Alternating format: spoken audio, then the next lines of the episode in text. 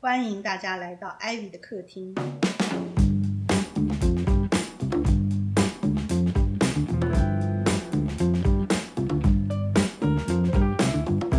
我们今天聊天的主题就是怎么样把话说好。我们要说今天聊天的人有谁？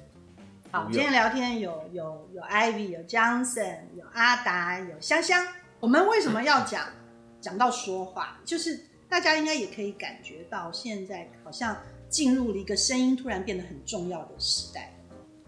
就之前好像大家都在关心颜值要很高啊，要露脸啊，怎么样整容啊，可是突然之间就开始各式各样的影音平台，好像重新回到那种以前的收音机时代。大家通通都在聊天，对不对？或是 podcast 啊，或者什么东西这样子。因为呢，就是天王星已经正式进入金牛座，所以就来到了一个用声音来开创、来开创新局面的一个时代。天王星是革新嘛，那金牛座它代表喉咙啊，代表声音啊，所以我们就开始会突然出现很多很创新的使用声音发展的一些，不管是产业啊，或者是一些流行趋势啊等等，所以就会看到很多现在新的社交平台几乎都是以声音为主，就大家聊天啊，聊天的话就是我刚刚讲的，聊天就水瓶座嘛，水瓶座就是社群啊、聊天啊，所以这些这些星象加起来的话，就会变成造成一个这样的风潮。那就是因为这样，我觉得我们今天可以来聊聊怎么样可以把把话说得更好。就是我觉得台台湾人讲话就是很很有一个自己的特色，就是很容易不太清楚，就是中文没有办法把它讲得很清楚，可是能把话讲清楚是一种魅力，所以我觉得我们可以，我可以给大家一些建议啦，我是这样想。所以好好说话有两种意思，对不对？就是一个是 那种声音的好好说话，一个是一个就是表达方式好好的。对，就是不要太批评别人，不要像我们这样，说一开口一开口就得罪人。可是我们我们其实大家听到的时候，已经把那些批评的东西都剪掉了。可是有一种好好说话是好好说话的批评，就是我们说话很好听的批评。就是我批评是为了你好，对然后一种好好说话，好好说话，就是好好的声音说很好的话。我有列一些大方向了，嗯，所以就是呃，因为我我本来我们本来我本来是想说，我们先讲怎么写文案的，可是既然现在形势已经变成这样子，我们就跳过写文案，先讲怎么来说话。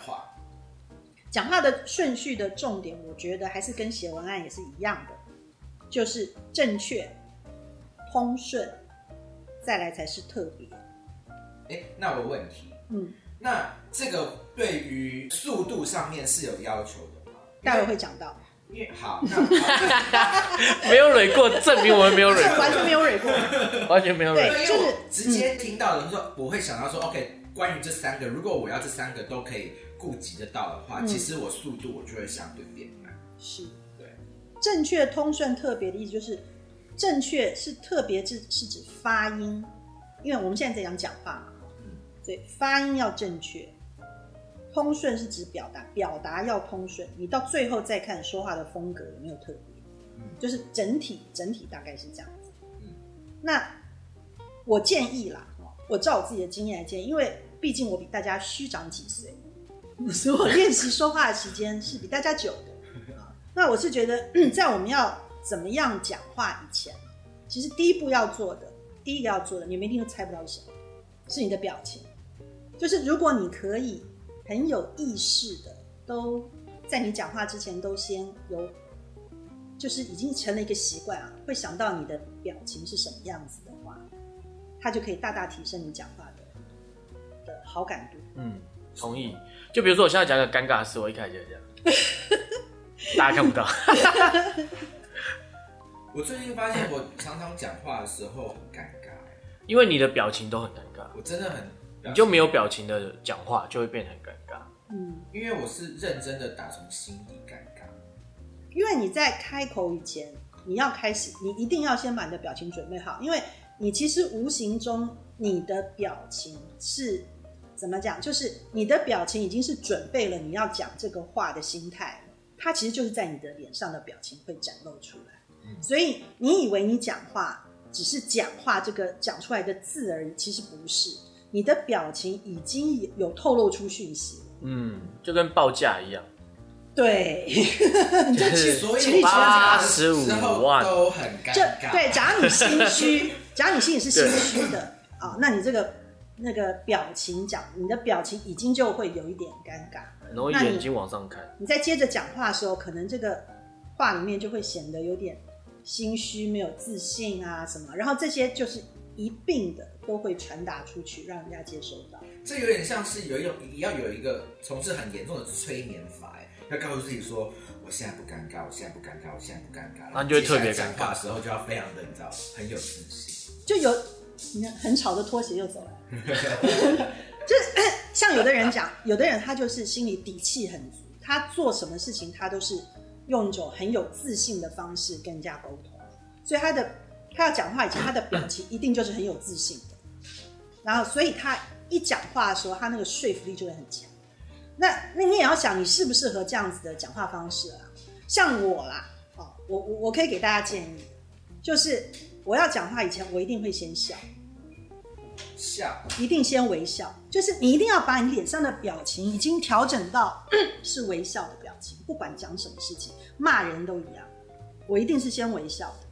所以当你已经准备了你是微笑的时候，你讲话出去那个本身的那个那个磁场，它本身就已经很友善，它会呈现一个很友善的状态。所以你看啊、这个是我们都认识的人感觉不出来，你跟陌生人讲话最明显。嗯，像那个修水电师傅来我们家，或是来来来那个什么收瓦斯费的啊，收收费的啊，或是来抄瓦斯表的、啊，门一打开看到我，我还没讲话，可是我已经是笑的，我一定是微笑的，所以就是立刻化解你跟陌生人之间的那种那种氛围。所以我一开始讲话的时候就很自然，就很容易讲，那我就很容易得到折扣啦，然后他们对我的服务也就很好啦，然后就都很愉快。下一次试着直接拥抱，折扣更多。那个就是身肢体语言了，那个又不一样。你有微笑的时候骂过人吗？你微笑时候骂人呢、你就会比较倾向于你其实在说明事情，它相对就显得不是那个骂人的味道那么重。就很理性。对，因为你脸是笑的嘛，你很难笑的时候，你知道又不是演那些轻功戏。我现在提供的方法都是大家日常就可以做到的，我不是说真的要有很很难的技巧，对，可是你以前可能没有注意到。嗯，那我自己去分析我我的方式嘛，我就真的发现，像我跟计程车司机啊、水电师傅啊处的特别好，这是为什么呢？我后来发现，哦，就是我只要看到陌生人，我一定先笑。你还没有讲话以前，还没有开口，发音都没有，先微笑，那你就很容易，就是沟通的时候比较顺利。Step one，、嗯要先微笑。表好好情啦说话，从微笑开始。对，就是表情啊，表情。而且你久了以后，你也会，你怎么讲习惯微？笑对，就会变成一个习惯，嗯，啊、变一个习惯。然后你不但是跟陌生人这样，你如果跟家人也这样子，其实那个沟通的品质会好很多，比较不会吵架。那第二点，这样有问题吗？第二点呢、第二点就是也还没有讲，第二点就是听，聆听，就是你说话的时候，你要先有聆听的能力。就你说什么是不如听什么重要，听比说还要更重要。听是在说前面的，你知道，我们常会发现，我们跟人家说话为什么很容易沟通上起冲突，是因为你急于一直要把自己的意见说出来，说出来，说出来，然后你发现别人好像听不懂，或者是意见跟你不一样，你又一直说服他，说服他，说服他，所以都是单向的，就你一直在攻击，攻击，攻击。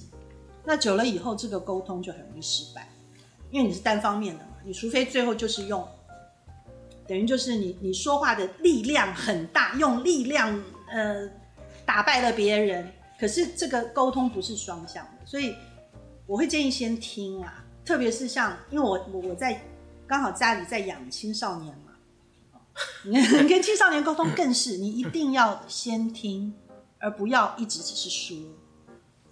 对啦，先听，对，就是你要有有聆听的能力，就是你不但要听对方讲什么，你也要听你自己在讲什么。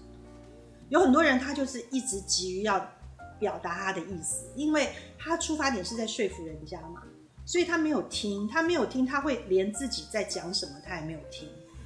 所以比如说他自己讲话的语调啊，或者是可能是很有攻击性的，或是别人听起来就是就字面的感觉，很像都是在呃抱怨或是骂人，但是因为他没有听，他只有一个意图，所以他就会一直没有听见自己讲什么。啊，比如说一个先生回到家里，太太就说：“你东西雨伞就是给我乱丢。”他事实上真正想要讲的是。你终于回来了啊！你回来了，你辛苦了一天啊，或者是 如果你的，或者是其实他只是想要讲我在家累了一天，我好不容易看到你回来了。那如果你可以体谅我在家一天做家事也很辛苦的话，那我就很想要得到你的爱嘛，得到你的关心嘛。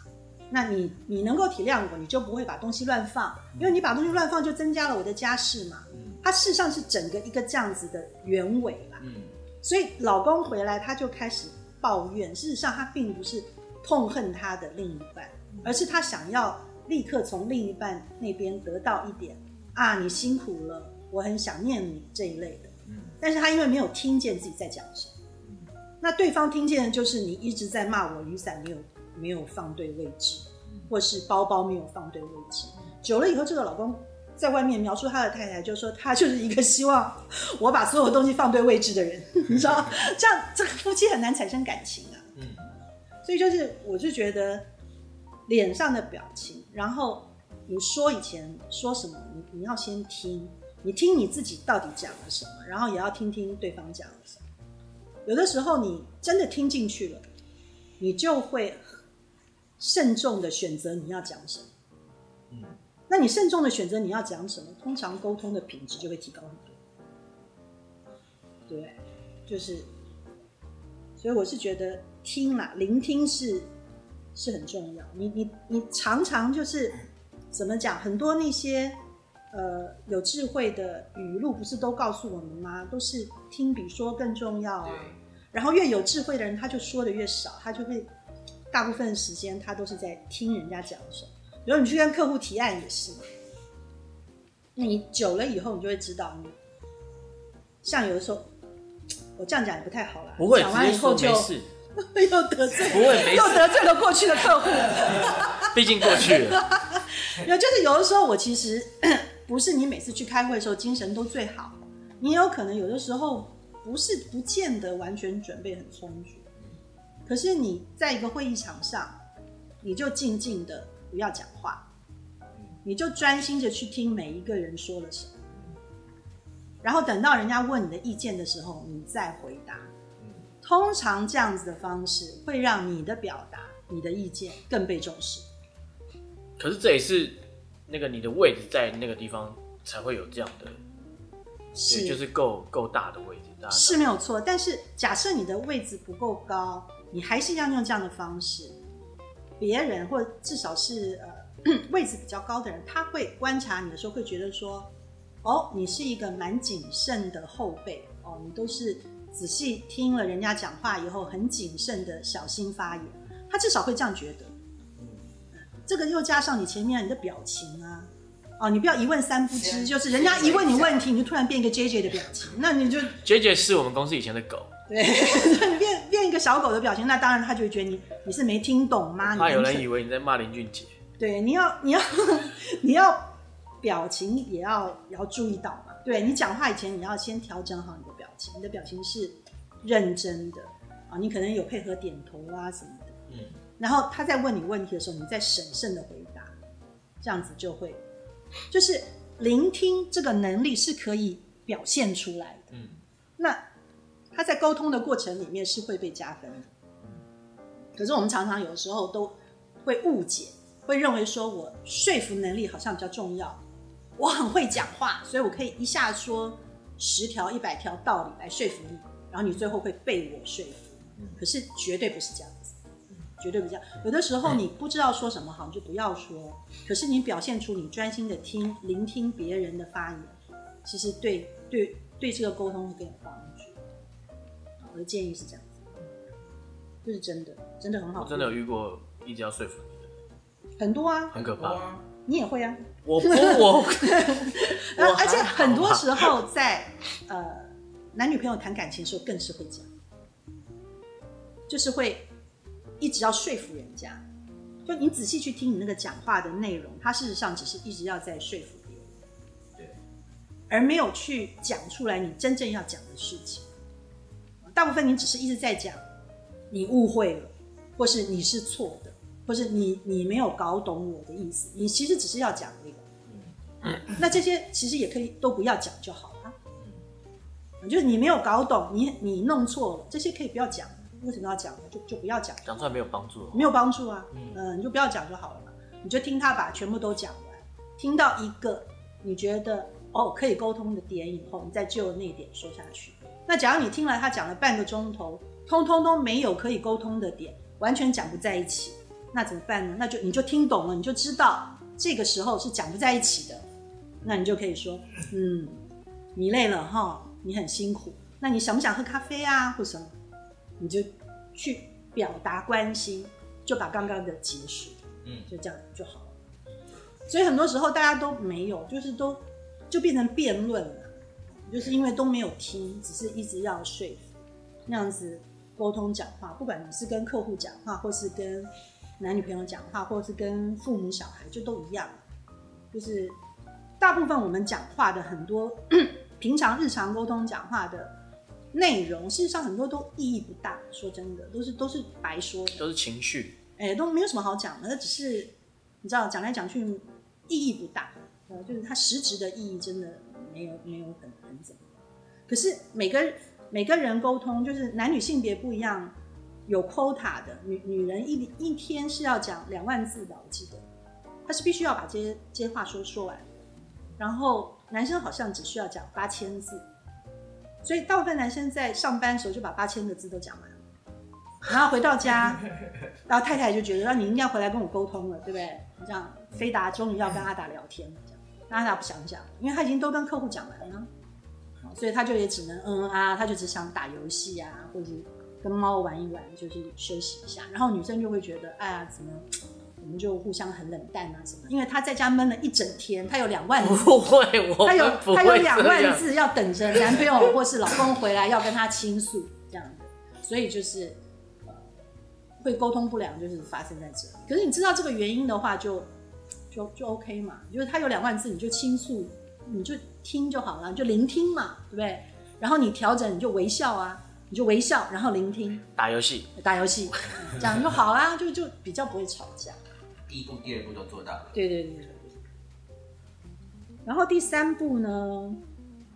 哦，第三步就是我建议的啦，因为我是写文案的人啦，所以会会这样，就是有重点关键字，就是你讲话哦，说话要有重点，这个是要练习的，这是要练习的，这个就比较牵涉到技巧了，就是找到你自己的关键字。怎么做？这个跟写文案也有点像，就是你会发现很多人讲话讲来讲去，他讲很久、很多、好多行了，还没有那个关键字出来。你知道他还在铺陈啊，或是他还还没有讲到那个关键字，就是他习惯性的讲太多。讲话没有重点，或对是讲话没有很多重点赘词，然后是为了后面的一个东西。所以讲话要有重点，你要先习惯讲少。就是当你发现你还可能不知道要怎么说，或是你没有办法把关键字找到的时候，你要有那个能力忍住，你就不要讲。这是一个技技巧的训练。嗯，你知道，一般人是相反的。我越是不知道我要讲什么，我越一直去讲话来掩饰对我一直去掩饰，然后就东拉西扯，就是越是会那样。可是你这样讲久了，你的你的讲话的可信度是一直降低的。嗯，所以这个技巧你要练习的话，就是真的你要练习说少，而不是说多。嗯，然后你要真的很诚实的找到你的关键字。其实这是一个很简单的道理嘛，比如说你看，像那个连续剧里面都是这样子啊，最重要的关键字都只有一句话，对不对？就是？对呀、是刚刚那并不是，刚刚那是一个是一个修饰语，就是都人快要死了，就是把他叫到，你知道，你你过来，然后在他耳朵旁边讲，你不是你爸爸亲生的，你知道？最重要的、最关键的那句话只有一句话，要死了之前说出来，这样。就是最重要的事情，绝对是可以浓缩到只有一句话，甚至于只有一个字，那就看你自己的激情。变高变帅变有钱，这样对，许一个愿。虽然有点空话，但是。也是都有关键字出来啦。对，就可以更少了，就是有钱，这个可以，你知道，因为高或帅是困难的，对，有钱就还比较做得到，所以就是说，这是一个练习啦。哦那你你如果能够常常，比如说大家都习惯就知道，哎，就是某某人他就是可以讲出关键的话，就这个印象会加诸在你身上的话，你有没有想过他是怎么造成的？你第一定一定话不多的人才会讲，然后一开口就是讲出关键的重点，那就要配合前面啦，你一定要有聆听的能力，对不对？你把大家的意见都已经听得很明白了，最后你就是可以下结论的那个人，带着微笑，带着微笑。下结论，或是带着自信，或是或是怎么样，就是带着一个很匪夷所思的神情，就让人家觉得你就是一个神秘怪客，这样也是可以啦，就一个。啊讲出来被大家说乱讲。对，就是说这个这个技巧的养成，我是觉得如果对常常你要在提案的时候是最有帮助。提案的时候，提案的时候讲很多话都很难提过，你们相信我，以我过去的经验，你一定要讲的少，讲的很关键，然后讲的很那个关键的话是有讲到人家心坎里，很感人啊，这个就可以。你有把那些关键讲出来，因为一个会议开那么久，通常客户回去的时候，他已经不记得发生什么事情了，他只会记得很关键的一两句话。那假如那关键的一两句话总是都从你的嘴巴里面说出来的话，是很赞。就是久了以后，你就会知道你的形象是一个什么。要说少，不要说多，这是一个技巧的练习啊。然后这有个前提啦，怎么样能够把这个事情做得很好？很难，就是你要发自内心。我我的经验是这样，你就是要发自内心，又讲的很少，又很关键，又发自内心，要让人家感受到你的诚意。你说很难，我觉得也不难啦。就是假如你反复真的都用这样的方去练方式去练习，你就算说话说的不是很好，人家又是会感受到你的真心，一定会，因为他就在你的表情上面，然后会合在一起。然后那是技术了，再来还有也是再下来是技术，就是讲话的逻辑，就是前因跟后果，后果跟前因，就是嗯，因为刚好时间它在我们活着的时候可以感觉时间是有象性的，那逻辑相对对人类来讲就变得很重要。那你讲话没有逻辑，嗯，当然它也成立了，反正聊天嘛，不需要有什么逻辑。可是它累积起来，累积久了以后，它相对会成为你的特质，就是你这个人是没有逻辑的。可是你一直很注意这件事情，你久了以后，它也会成为你的一个特质，就你讲话是特别有逻辑的。其实逻辑它它是存在你脑子里面的啦，然后最后化为讲话说出来，所以它其实是一个思考的习惯。说真的，那只是你如果有意识的控制你的讲话的话，相对你先思考再说，你就比较容易有逻辑，它会让一般日常生活的沟通跟误沟通里的误会减少很多。因为很多时候我们讲话都是先去讲，都直接在表达结论，可是没有把原因讲出来，所以你跟我讲话的时候才会误会，因为你听不懂，因为我讲的是结论，但是你并不知道原因是怎么发生的。那原因在经过很多的争吵，或甚至于第三方协调以后，最后或是事隔了好几天，当事人再出来解释，你才会知道啊，原来起因是因为那件事情。通常讲话都是这样子，所以才会吵架。我举的例子就是我跟香香的例子啊。那比如说有一天我在家，我身因为身体不舒服，很累，然后做了很多的家事，然后等到女儿下课回来了，然后他就关到房间做他自己的事情，也不帮忙，然后呃衣服乱丢啦，然后便当也没吃完啊，什么什么，你就一个无名火。那，无名火，但是这个妈妈可能并不是直接骂人，她最后转换成什么？就是请你帮我去洗碗，就是我家里有十几样家事都没有要求你做了，只要你洗碗，你总做得到吧？是这样的一种反向的对自己的安慰。然后这个小孩他不会知道，他就知道你要我洗碗了。可是在我要做的这么多事情里面，洗碗一定不是排第一。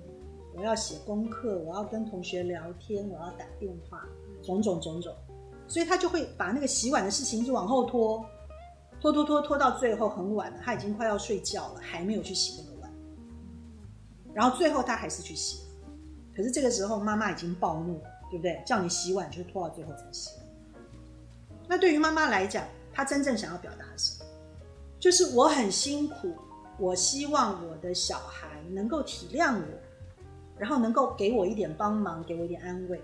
事实上，假如这个小孩也没有洗碗，他只是一进门就说：“妈妈，你今天看起来好累哦，我帮你泡杯茶。”后面就没有这些误会。可是这整个事情最后变成这样子啊，然后最后就一直妈妈在吵：“你为什么叫你洗碗，你就没有第一时间去洗碗？你就是一个没有办法，事情急之急行的小孩，叫你做你就要立刻去做，为什么要拖到最后？你上次哪一件事情也是一直拖这样子？”那小孩听不懂，小孩他就会觉得你就是要我洗碗，那最后我不就洗碗了吗？我都这么想睡觉了，我明天要考试了，还是帮你洗碗，那你为什么最后还是很生气？所以这整体的说话说了这么多，这个甚至于都吵架了，他是完全无效的沟通。那原因就在于这个妈妈没有一开始先把，她只先讲了结论，她没有把原因讲出来。她的原因就是她其实不舒服。他只要讲他不舒服，是小孩的都会体谅可是通常我们就不这样，我也不知道为什么。嗯，对。哎，所有人都这样。所有妈妈，嗯，所有的先生也是这样啊，男朋友也是这样啊。大每个人都会身体不舒服，每个人都会劳累啊，但是都不愿意示弱，都不会说出来。他都会觉得，如果你看出来了，我有点不舒服，而主动来关心我，我们好像才是有默契的一对组合这样。对，很多人是有这个。这个前情提要的想法，对对对对，那是真的不行。对你这样就变成一个试炼啊，就是两人关系或是一般的家庭关系里面拿这个来来试验考验大家。对啊，我觉得办公室里面也会这样子啊，对不对？有的时候老板也会这样子啊。对我跟阿达之间就发生过非常多试炼的状况，所以所以最后常常很多的爆点，其实是有前因的，所以其实这是很容易被解决的啦。我就说，你想要这个沟通是要更有、更有效，或是更减少误会。那有的时候，你不妨把整个事情的前因后果，我们大概分析一下。对，你假如可以在更早以前把原因先表达出来的话，后续的误会就比较减少。说出需求了，或者是那个，或是你自己理解了那个逻辑以后，你发现也没什么好生气的。嗯，你也不见得想要讲。那你就要吞呐，你就要让这个事情过去，你就不要把它搞到很大。嗯，是真的是这样子，因为这些事情的好处不是说我们要修行或者什么，而是其实真的，你越让自己在沟通上有条理，你好过的是自己。嗯，你知道吗？真的舒服的是自己，然后呃，它会相对带动你很多其他各方面能力的提升，真的是这样子。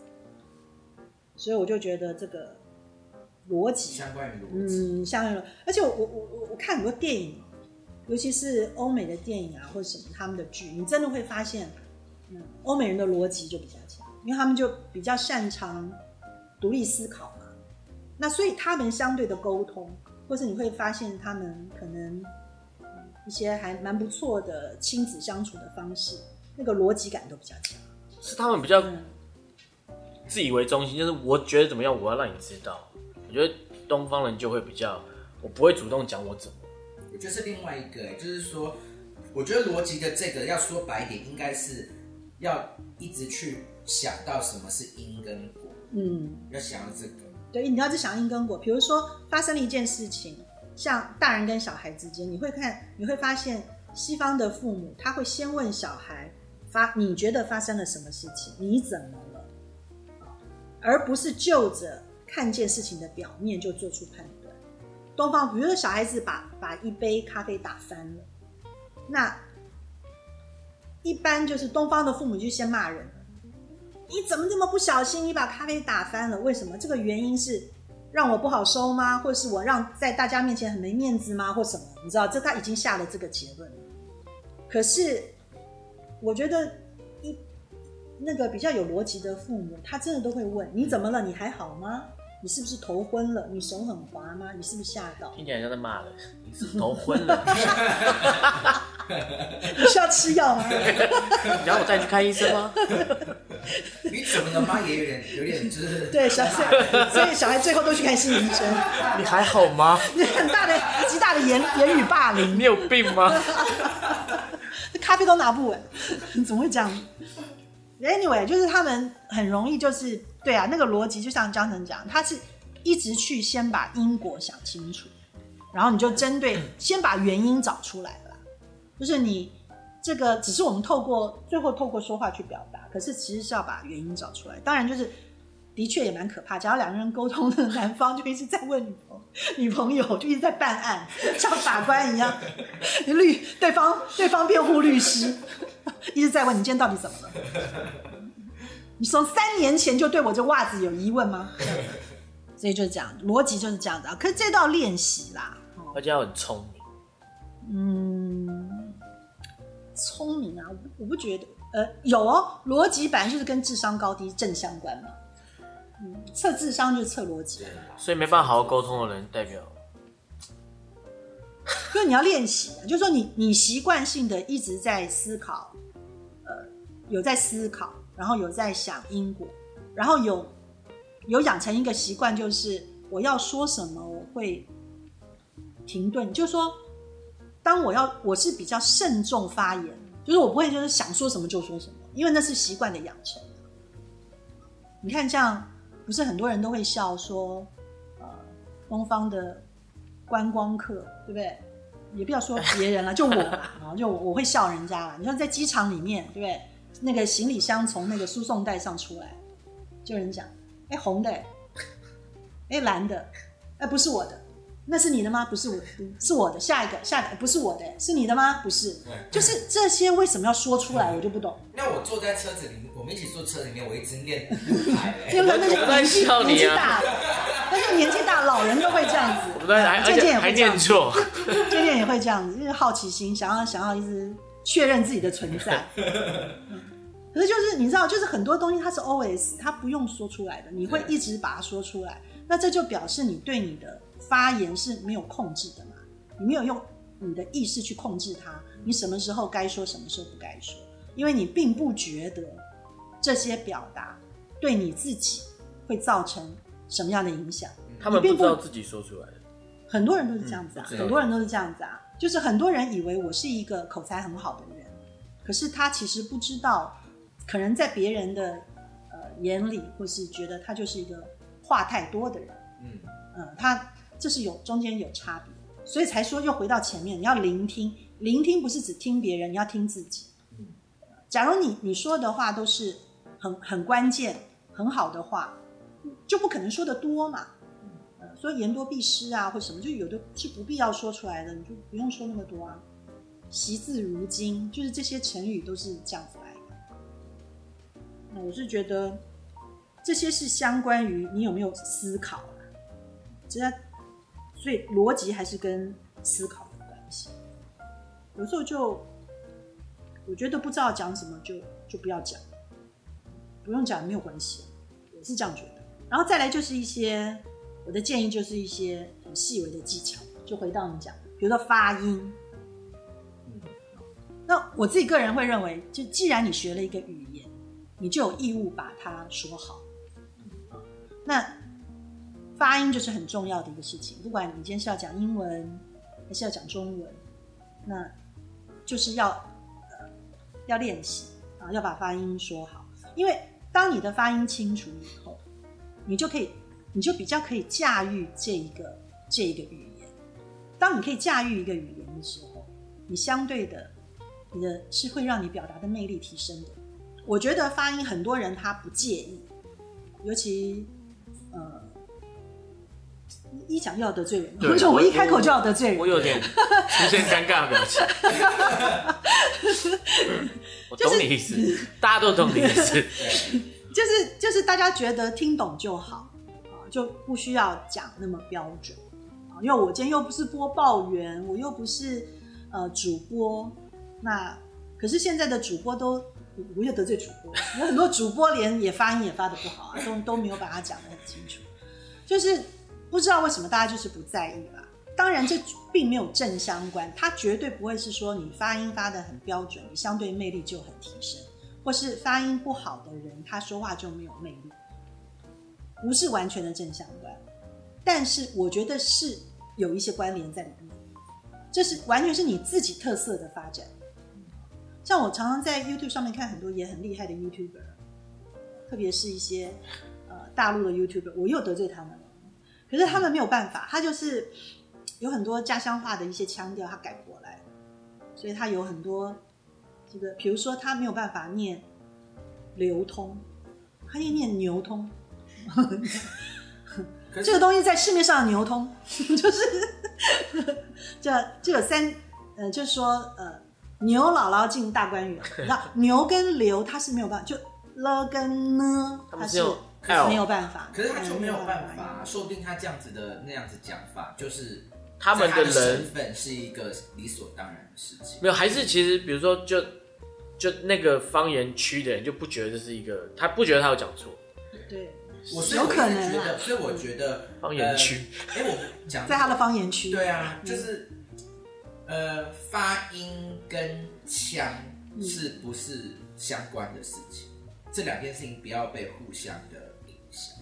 这这个就是自己观察自己的，像我就很会，我自己很会腔调嘛，你知道？就我一上了计程车，我听到计程车司机啊，他是一个南部腔，我就跟他一起聊南部腔。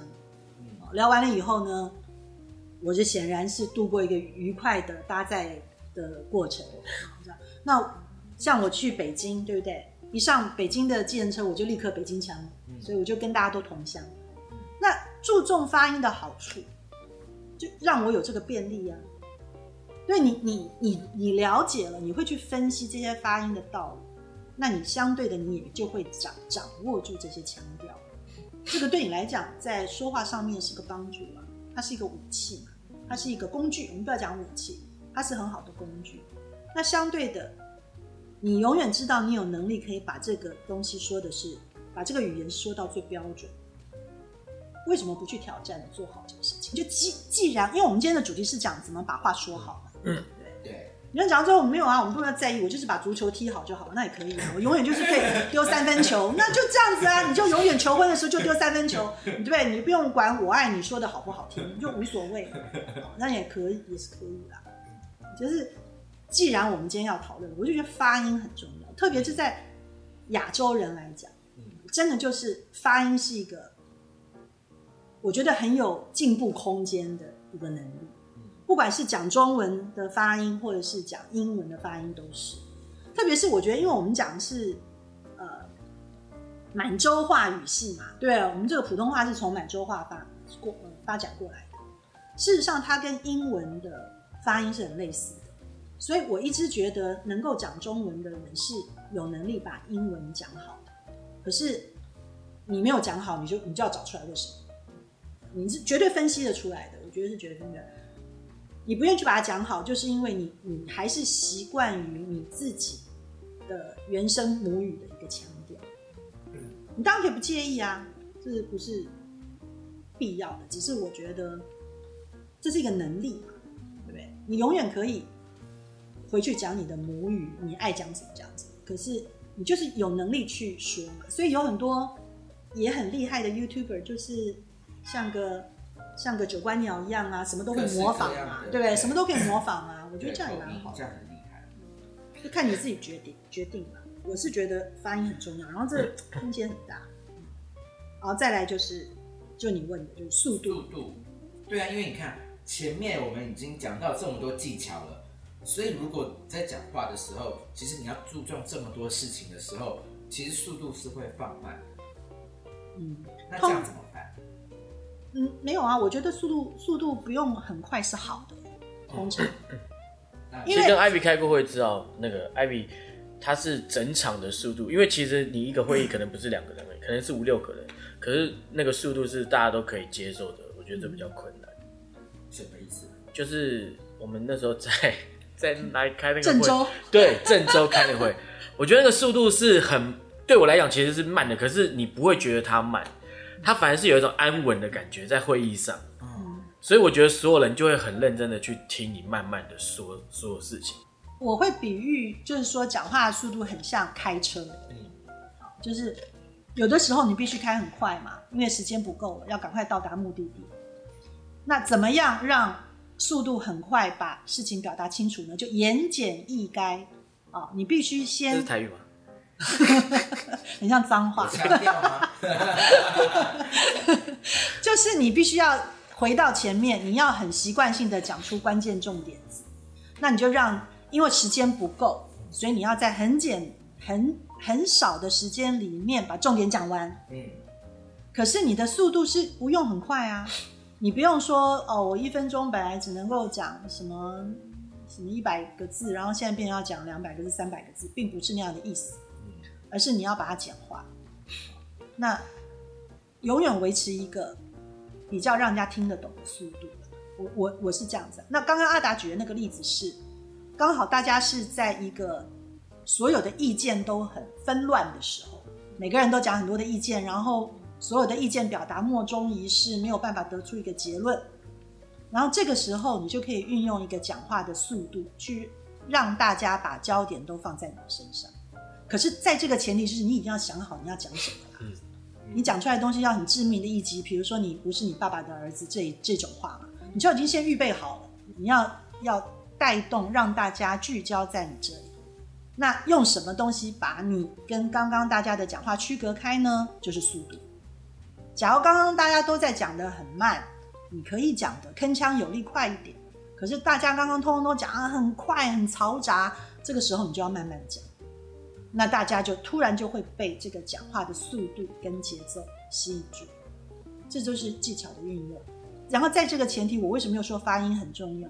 当你要慢慢的讲好一个讯息的时候，结果你的发音就是你知道这一波流漏，你知道这样就讲出来就会让大家很想笑。所以你要当你要讲出一个这么关键的事情的时候，你当然就要发音很好听，非常像一些董事长。对不对？牛 肉要不要吃牛肉？我手上有批牛肉。所以这些都是相辅相成的啦。所以这真的要非常快的反应逻辑跟很聪明。没有啦，我觉得不是逻辑，这都是练习。你知道很多事情不是说第二天就会，就是你要练习。练习以前，你你也不知道从何练习嘛。所以今天当你开始有了这个意识，你知道啊，有这些点。我要开始注意，你可以从你自己练习起嘛，自己调节起，你可以试试看嘛，对不对？试着跟快递讲话有没有更？然后练习，欢迎来跟我们开会。然后再来就是音量跟音质，嗯，像我觉得速度像开车，你大家就比较可以去体会你怎么控制那个节奏的音量跟音质呢，就是它就是一个开关，就像你听音乐，你会把它转大声小声。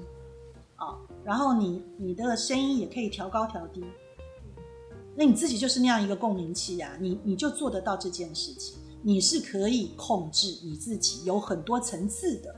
那我常常觉得很多人讲话，他就是会忽略这一点，他不知道他是一个有这么有层次，他可以掌握一个这这么有层次的说话的能力的一个人，这是我们天赋的能力耶。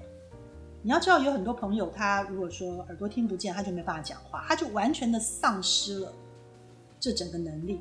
可是我们是可以的，所以你有这个能力，你怎么不去把它练好？这样就很可惜。你的音质是可以调整的，你的速度是可以调整的，你音量大小也是可以调整。那你能够把它配合的好，你就可以发挥更多的能力跟魅力。我们很多人都会花很多的力气去 KTV 练歌，把一首歌唱得很好听。可是很多人有会唱歌的能力，但他一讲话的时候就差很多，我都不懂为什么。因为唱歌也没有比较简单呐，唱歌很难呢，很多技巧在里面呢。你既然有那个练歌的技巧跟能力，你绝对就可以有训练你讲话。我是觉得绝对可以。要听自己的讲话。对对对，就是你的音量跟音质，所以你一定什么时候可以比较要大声啊，才会引人注意；什么时候是要小声啊，可是并不软弱，对不对？这个这个都是可以自己要练习的。那。可是大部分的，特别是台湾人，台湾人的语调就是平，很喜欢用很平的方式去讲，因为不喜欢自己好像很做作啦，哦，平平的讲话感觉比较自然呐，哦，可是自然后面要加生动啊，就是有有很多的形容词是都又加诸在说话技巧上面，所以我是觉得这是绝对可以自己加分加上去的，你还是可以。去调整你的音质、音量、速度的快慢，然后不会让你说话很恶心啊，不会让你说话很做作啊，是可以的。你发音掌握的好还是好，然后你随时要改变，对不对？把话说不好，说成一个台湾国语，你就耍一个宝啊，这样也可以啊。嗯，这是你自己都可以做到，我是这样觉得。这些细节加起来后，就会构成语调。那很多人都觉得说啊，英文不好讲，因为英文有它的。语调，那你不了解这个东西，你就更没有办法跨越到另外一个呃语言的领域里面去练习语调。嗯，就说因为你始终只习惯讲话就是平的，那你就没有语调。可是很多的语言它都是要靠语调的，里面有表情的，就是说讲话的表情是用语调来表达。所以这个也是要练习，不是说今天讲中文，因为是。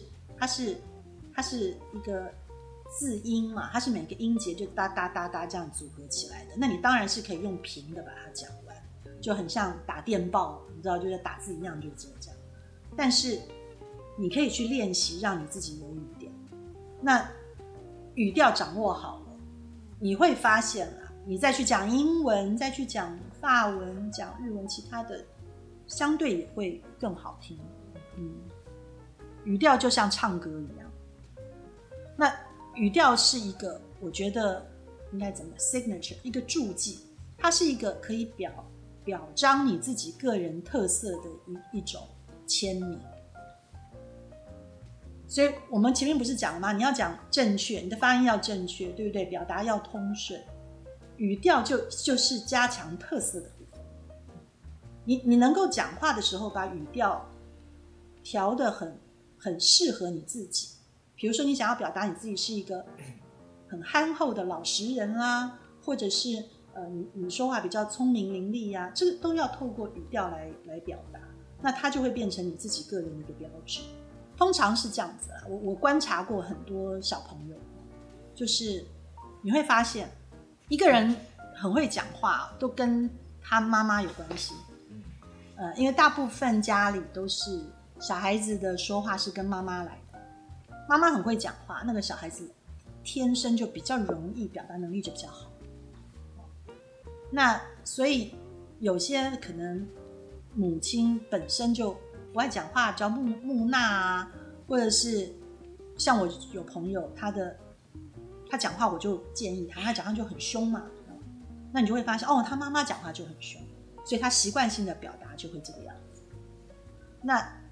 我觉得每个人情况都不一样，可是如果我们有心要调整这个部分，你可以从你自己听你自己讲话的方式来调整，或是观察你的家人，你是不是受到他们的影响，然后来调整，会有很大的变化跟帮助。然后呢，这个时候再回到表情，我们讲的第一个表情是你还没有讲话以前的表情，对不对？现在你已经都讲话了。发音、音量、音质，啪啪啪，什么都调整好了。这个时候再配上你的表情，当下的表情，你的当下的表情，你当下的跟人讲话的表情是要有表情的。就像阿达刚刚讲那些肢体动作，也是表情的一部分啊。就不光你讲话只有嘴巴的表情、眼睛的表情、脸上，你全身、你的手都是表情。嗯，你特别你将来很想要当 YouTuber，你的肢体动作就更重要。当你自己开始练习你讲话的表情的时候，你会发现呢，你再去看电影，那味道又不一样啊。你去看那些真正的影帝影后跟一般演员的差别哦，就在他们说话的表情。有的时候没有台词，也是脸上有表情，眼神一个转换就不一样。江辰刚刚在演，我刚但没有画面，不好意思。对，就是经典，就梁 梁朝伟。对对对对对对，梁朝伟就还是太，就是影帝以后的差别就在于这个。对，所以这个东西怎么不重要？它也很有趣啊！就真的就是这个是有很宽广的学习领域。两个小时终于夸奖一个人。没有梁朝伟。最后一步呢，就是刚刚一直都在讲，从头到尾都在贯穿，就是练习。写文案跟讲话都一样，就是要是不断、不断、不断的练习。嗯，那我觉得，呃，练习就可以，呃，成为大家现在开始一个新的活动。比如说，你自己除了打电动的时间，你真的可以打开一本你喜欢的文学作品，英文也好，中文也好，你就试着开始念，把它念出来，把它念出来，一个剧本，一个字一个字的念出来。这真的很有趣，这真的很有趣。你以前绝对不会想要这样做的，你可以试着开始这样做。或打开 paper 念也可以。打开 paper 念也可以。你真的要去念报纸也可以。可是你，当你真的开始，你念过好的文学作品，你再回头去念到不好的文章的时候，哎呀，你就发现有差别。那可是这一切的练习都是因为你已经开始在你的脑袋里面开始透过思考来呃 processing 这些说话。这些表达，这些过程，所以你已经透过大脑让它经过更复杂的处理。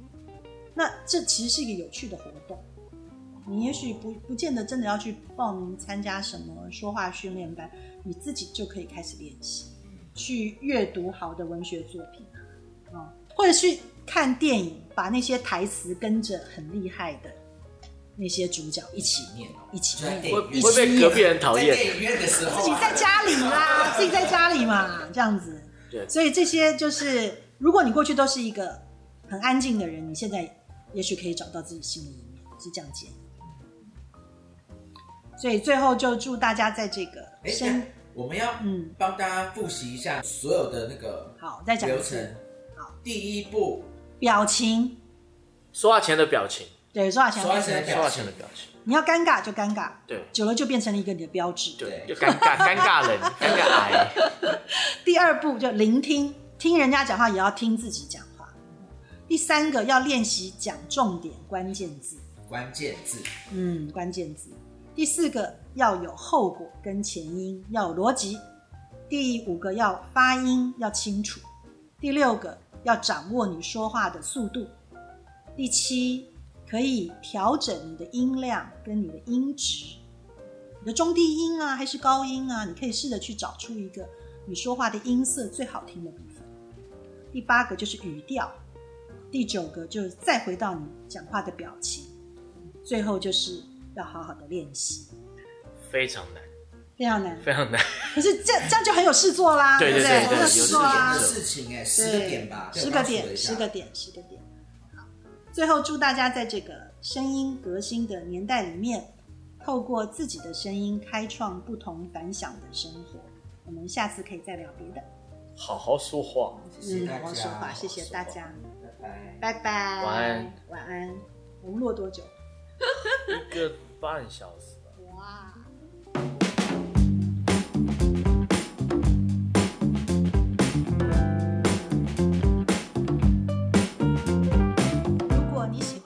关于艺术设计与时尚的内容，欢迎订阅我们的节目，也可以在脸书和 Instagram 搜寻 Paper Magazine，留言私讯或是写信告诉我们你的想法。谢谢你今天的收听，我们下周见。